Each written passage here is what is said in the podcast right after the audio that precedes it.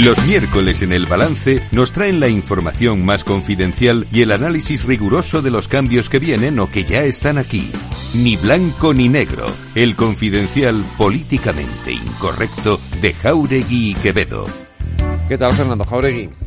Políticamente incorrecto. Siempre me gusta oírlo eso. ¿Verdad? Es que queda bien eso de políticamente incorrecto y en estos tiempos se corren más todavía. José Ramón Boch, muy buenas, muy buenas, ¿cómo estamos? Muy bien, encantado de estar aquí en Capital. Yo siempre digo muy buenas noches, porque como luego tengo un programa por la noche y, se me va esto y digo algo bueno, pero esto es buenas tardes, buenos días, buenas noches, porque da igual, nos puedo escuchar a cualquier hora. Muy bien. ¿Qué tal estás? Muy bien, encantado como siempre de estar en Madrid, eh, aunque lamento porque profesionalmente estoy ya tres días a la semana en Madrid. Yo soy catalán, como bien sabes, sí estoy viviendo en Barcelona, pero la cuestión profesional en Barcelona está como está y hay que buscarse esas habichuelas y lo digo con mucha pena y con mucho dolor, y aquí en Madrid está ahora mismo pues el business, ¿no? Y hablo más en catalán aquí en Madrid que en Barcelona. no me lo puedo creer. Pues sí, sí, sí, es increíble. Te encuentras catalanes por todas partes, encantados de la vida de estar aquí en Madrid. Si no hablas en catalán, hablas en venezolano aquí. Eso también es verdad. En Madrid, la verdad es que es verdad que la pujanza de Madrid es muy notable. bueno, José Ramón Bosch es empresario, historiador, fundador de Sociedad Civil Catalana,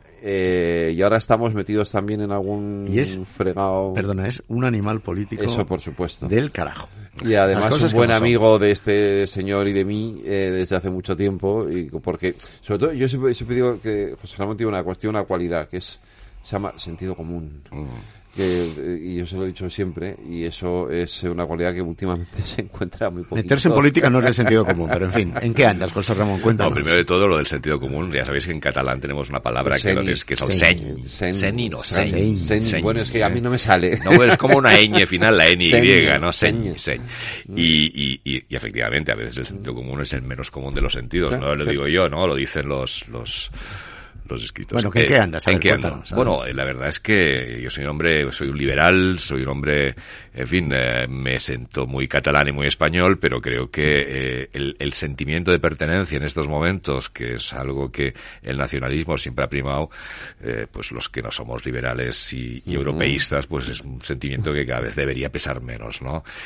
Y lo que creo, sobre todo en Cataluña, pero también en España, que hemos de entrar en el debate, en el debate político, ¿no? Y creo que, que bien merece, ¿no? Y, ando, pues eso, metido en cómo hacemos una España mejor para todos, en proyectos empresariales, en modelos de, producción, de relato, que en otro momento, en otra ocasión podríamos hablar, ¿no? Estoy en, política, en, política. Cuéntanos qué estás haciendo en, política. Bueno, en política, pues yo estoy en un proyecto ah, político que se llama Liga Democrática, es un proyecto que nació hace tres años y medio aproximadamente, fruto del trabajo, más, más un proyecto político es un think tank, ¿no? En el que nació fruto de la colaboración de bastante gente que procedíamos, yo mismo, del Partido Popular, de un Partido Popular que ahora mismo pues muchos no nos reconocemos en el Partido Popular en Cataluña.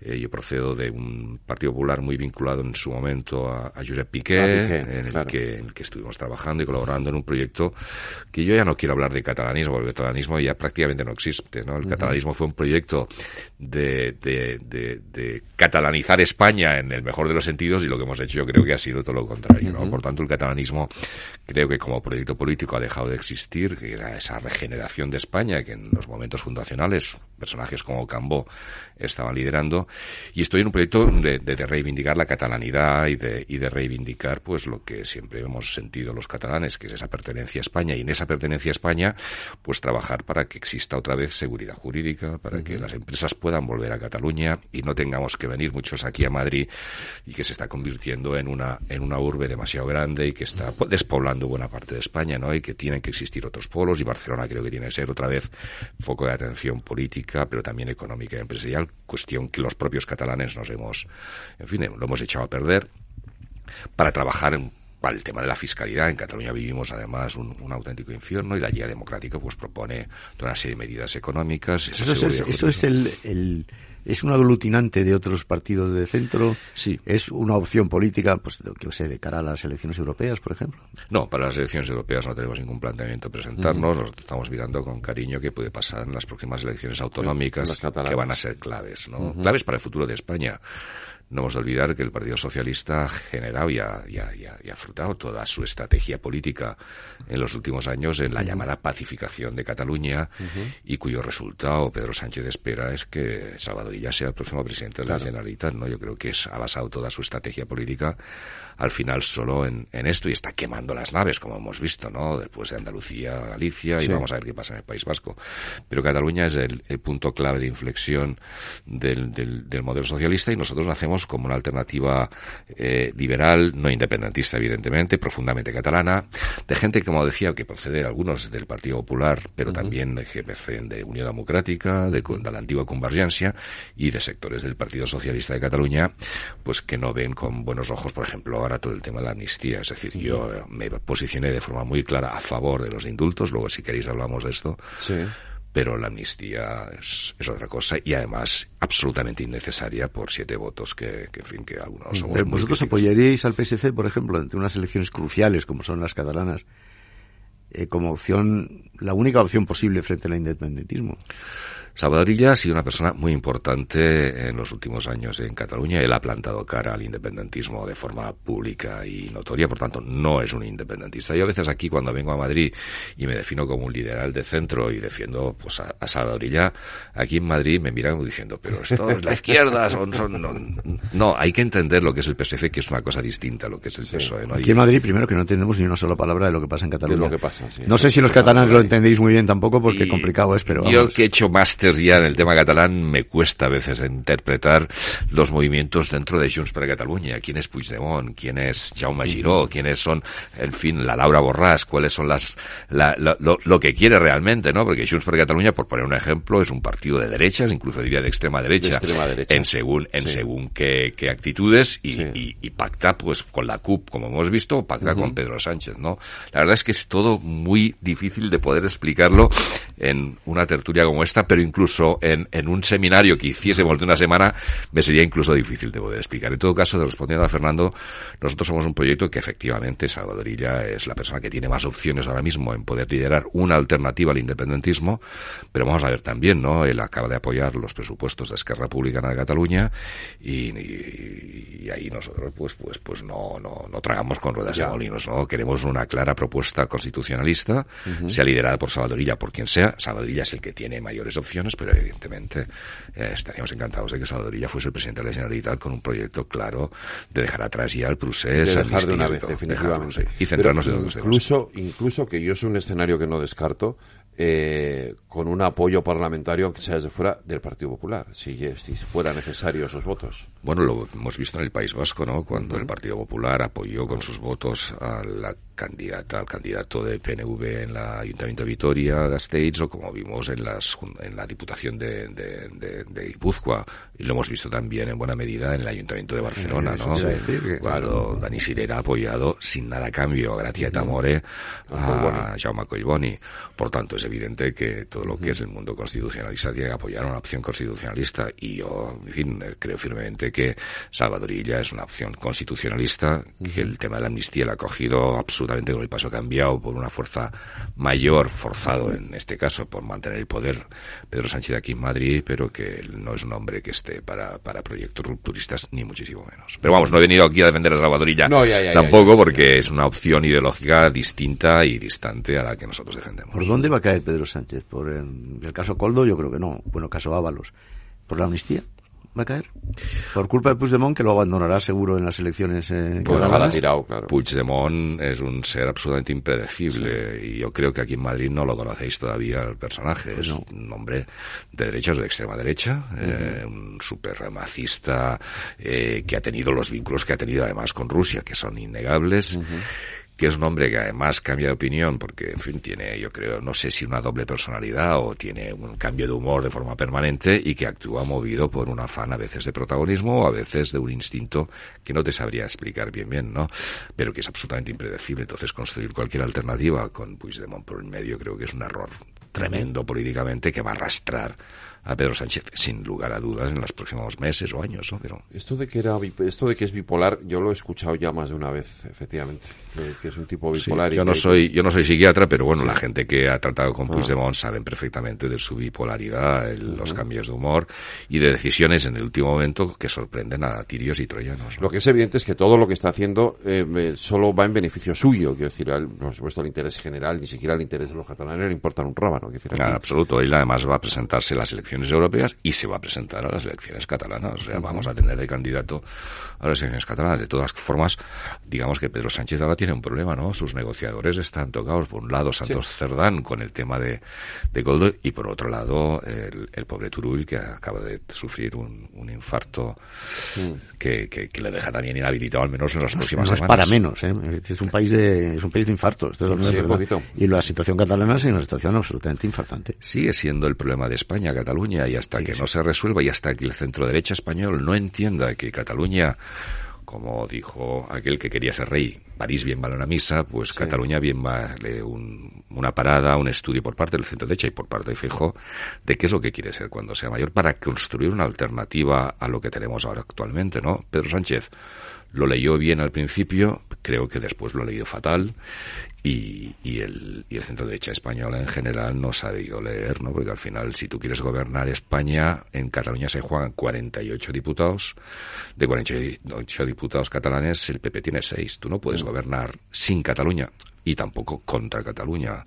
PP, si quiere gobernar, necesita un puñado de catalanes relevantes, mm, como mínimo 12, 14 diputados, eso sería lo suyo, ¿no? Pero Ortega decía que Cataluña no tiene solución definitiva. Bueno, no decía que hay que conllevar, la conllevancia. La conllevancia. Bueno, yo también estoy bastante de acuerdo en la conllevancia, ¿no? Es, es muy difícil. Yo soy catalán de ocho apellidos catalanes, mi lengua materna es, es el catalán, por eso cuando me dicen, oiga, hable usted español, yo ya hablo español, yo hablo catalán, que es una lengua española, ¿no? Por tanto, la lengua castellana no es una lengua impuesta, porque es una lengua que en Cataluña se habla de forma habitual, pero el de la zona que yo soy, el castellano no es una lengua que se hable de forma habitual, y siempre pongo el ejemplo de mis abuelos que no hablaban castellano, hablaban francés, y, y, catalán, ¿no? Y eran gente, en fin, tenía, mi abuelo que era, que era médico, también hablaba castellano, pero no era su lengua no es su lengua habitual, yo soy catalano parlante y por tanto como catalano parlante, como catalán de nación catalana, es decir, que nací como catalán, eh, esa integración de lo que es el concepto de la nación cultural catalana dentro de lo que es la, nación política española, pues es difícil, eso es que, es que hay que hay que entenderlo, ¿no? Yo fundé, como habéis dicho muy bien, Societat Civil Catalana, que fue una apuesta muy clara para, para enfrentarnos al procés separatista en aquel momento, con unas consecuencias que tuvimos para la gente que nos enfrentamos al monstruo nacionalista tremendas pero luego me he enfrentado también, digamos, al monstruo nacionalista madrileño. No, el nacionalismo español como tal no existe. Yo creo que la nación española como nación cultural no existe, porque existen lenguas diversas. ¿eh? Sí que existe una nación política que se creó con voluntad. Sí, contra el centralismo, ¿no? Y con este nacionalismo, digamos, madrileño que aquí existe. Existe un madrileñismo, ¿eh? que, no existía. Antes de Isabel Díaz Ayuso no existía eso. No, y lo, y lo, y, lo, y, lo, detecto cada vez más, ¿no? Y, y la verdad es que eh, yo siempre digo que Madrid se ha catalanizado. Es decir, hace años yo venía a Madrid, decía que era catalán y aquí era la cosa más bien recibida del mundo. Ahora eres catalán y como que te miran no mal, porque aquí en Madrid nunca te mira mal nadie, eso es verdad, ¿no? Pero sí que he detectado que se ha en fin, que se ha dividido la sociedad en dos partes. O sea, hay un bloque de gente de derechas y hay un bloque de gente de izquierdas que para los que hemos vivido en buena parte la transición y soñamos en esa transición modélica que vivimos, pues esto ha desaparecido, ¿no? y soñarías, pero la realidad ha sido muy distinta de que el sueño, ¿eh? Está siendo muy distinta. Muy, muy, heavy, sí, sí. Yo, he pasado a ser, como sabes tú bien, Fernando, de ser un butiflé en Cataluña, porque, en fin, eh, me posicioné de forma muy clara en el 2013, 2014 en contra del procés separatista y luché con todas mis fuerzas y energías, como bien algunos de vosotros sabéis. Pero luego me he enfrentado también a ese nacionalismo aquí en madrileño cuando yo defendí los indultos en, Por ejemplo, en su momento, ¿no? Y eso me ocasionó pasar de ser un butiflé en Cataluña a ser un traidor aquí en Madrid. Y bueno, yo estoy encantado de ser un butiflé y un traidor aquí a lo que es el nacionalismo. Hay que ser un poco traidor y un poco butiflé, ¿eh? hay que ser un poco políticamente incorrectos. Porque si no, que, si no, que, es que no, no. Me gusta ser políticamente incorrecto, no llevar la contraria, pero sí estar un poco siempre... ¿Y la gente con la que te estás relacionando allí también les gusta ser políticamente incorrectos? Bueno, el proyecto que, que se llama Liga, Liga Democrática es un proyecto básicamente... No, hablo de la Liga, la Liga, sé, porque la Liga, la Liga eres tú, de alguna manera. Bueno, sí. Pero digo, la gente con la que... Los, los grupos con los que estás tratando. Sí, sí, no, hay, hay... En estos momentos en Cataluña existe un espacio ideológico yermo, vacío, que no ha ocupado nadie. Lo dejó vacío Inés Arrimadas cuando se fue. Bueno, Inés Arrimadas eh, sacó un, sí, sí, sacó un resultado espléndido, un millón cien mil votos y, y, 36 diputados en el Parlamento de Cataluña, ¿no? Y lo malbarató. Eso es.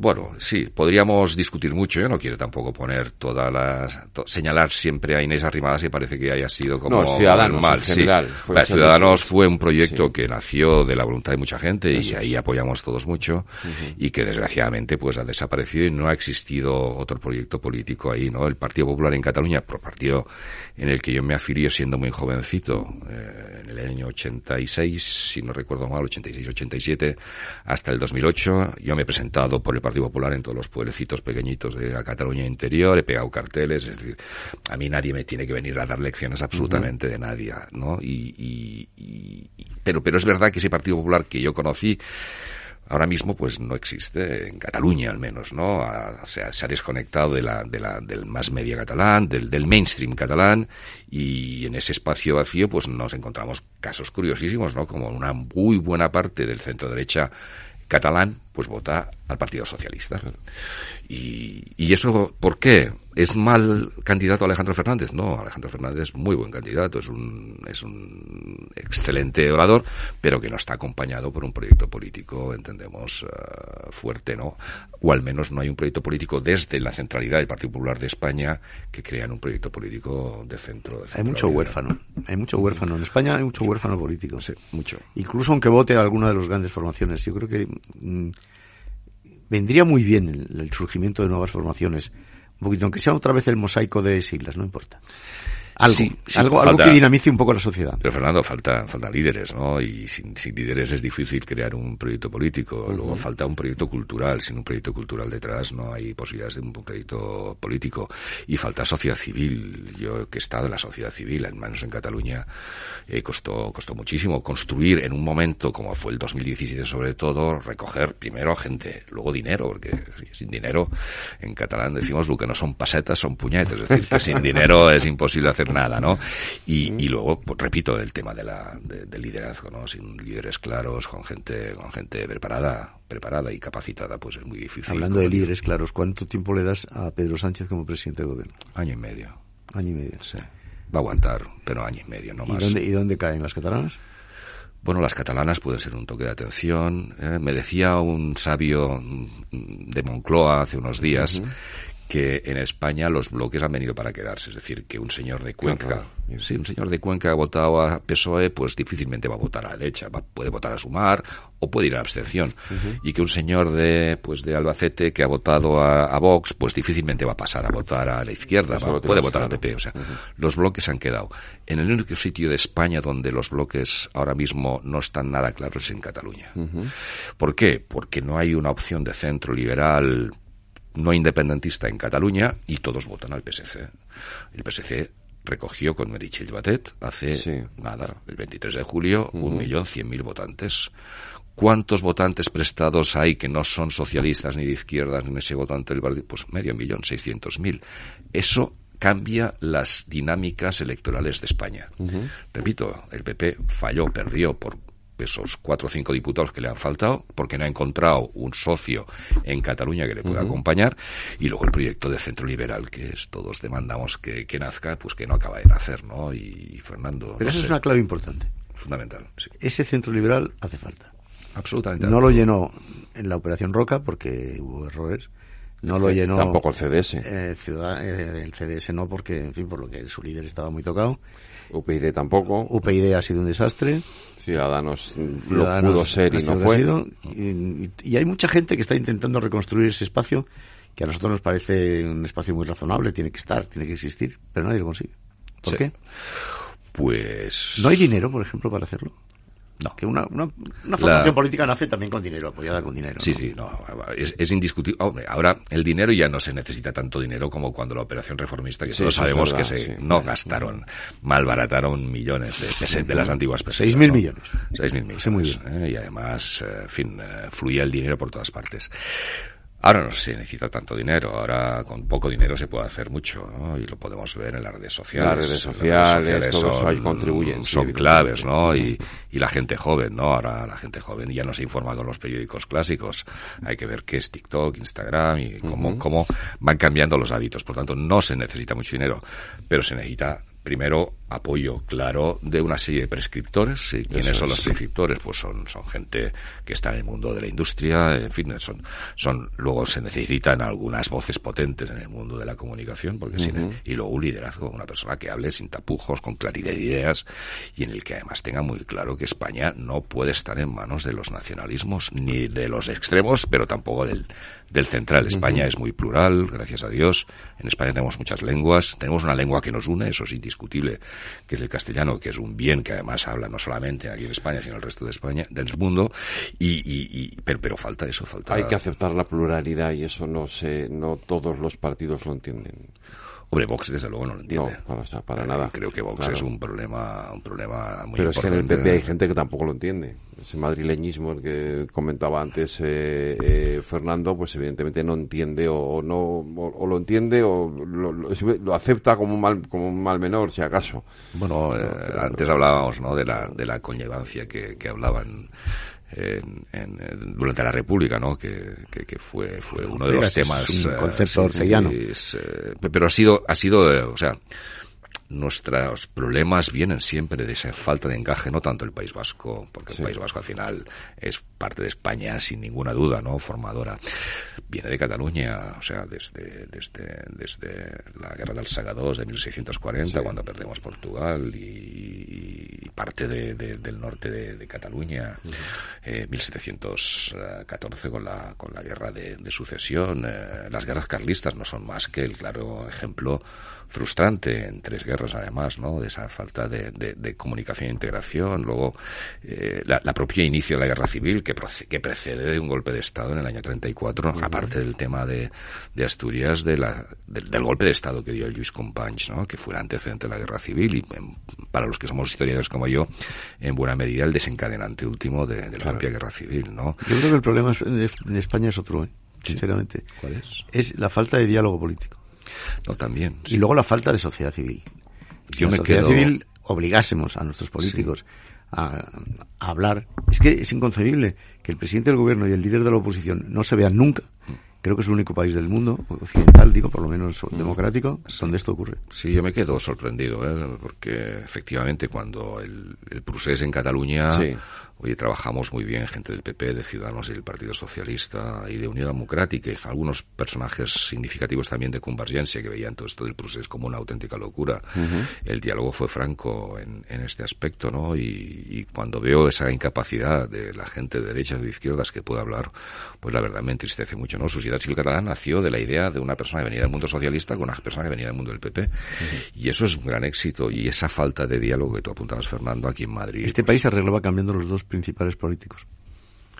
¿Los dos principales partidos políticos o políticos? Políticos. Ah, los políticos. Pero es que eso ya lo, hemos hecho más veces. Bueno, primero cambiábamos uno, luego el otro, luego el otro, luego el uno. Hemos ido a peor muchas veces, pero yo creo que mm, con otros, con otras cabezas eh, en los dos principales partidos políticos el diálogo sería mucho más fluido. yo creo que Feijó es un hombre de diálogo, es un hombre que se... Sí, no le estoy equiparando, no le estoy equiparando al hombre del antidiálogo por principio que es Pedro, Sánchez. eso no lo estoy equiparando, pero estoy diciendo que Feijó también a veces, pues no sé, en fin.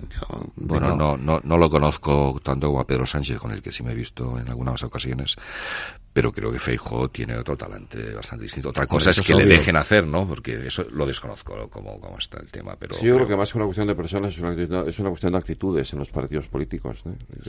Yo, tengo la sensación de que no es tanto un problema de entender, que es evidente que existe un malentendimiento entre Sánchez y Feijó, pero yo creo que es un problema, también lo existía antes Sánchez y Casado. Es decir, mm. eh, yo creo que es más un problema de la actitud general de los dos partidos, de los grandes partidos políticos y, esa cerrazón o esa negativa. Aquí falta un, pegamento que aglutine. Falta, bueno, lo que antes era un partido bisagra lo que podía haber sido perfectamente Albert Rivera, podía haberlo sido, podía haber sido, si él hubiese querido, el gran culpable de todo lo que pasa aquí, desde mi punto de vista, es Albert Rivera. Ahí, ahí coincido contigo, sí, sí, Albert Rivera tuvo, tuvo, tuvo, la, oportunidad de haber hecho, de haber hecho. Y lo que pasa es que es muy sencillo, ¿no? A todo lo pasado, él también vio la oportunidad. No, a todo lo pasado no, porque todos lo, todos lo veíamos en su momento.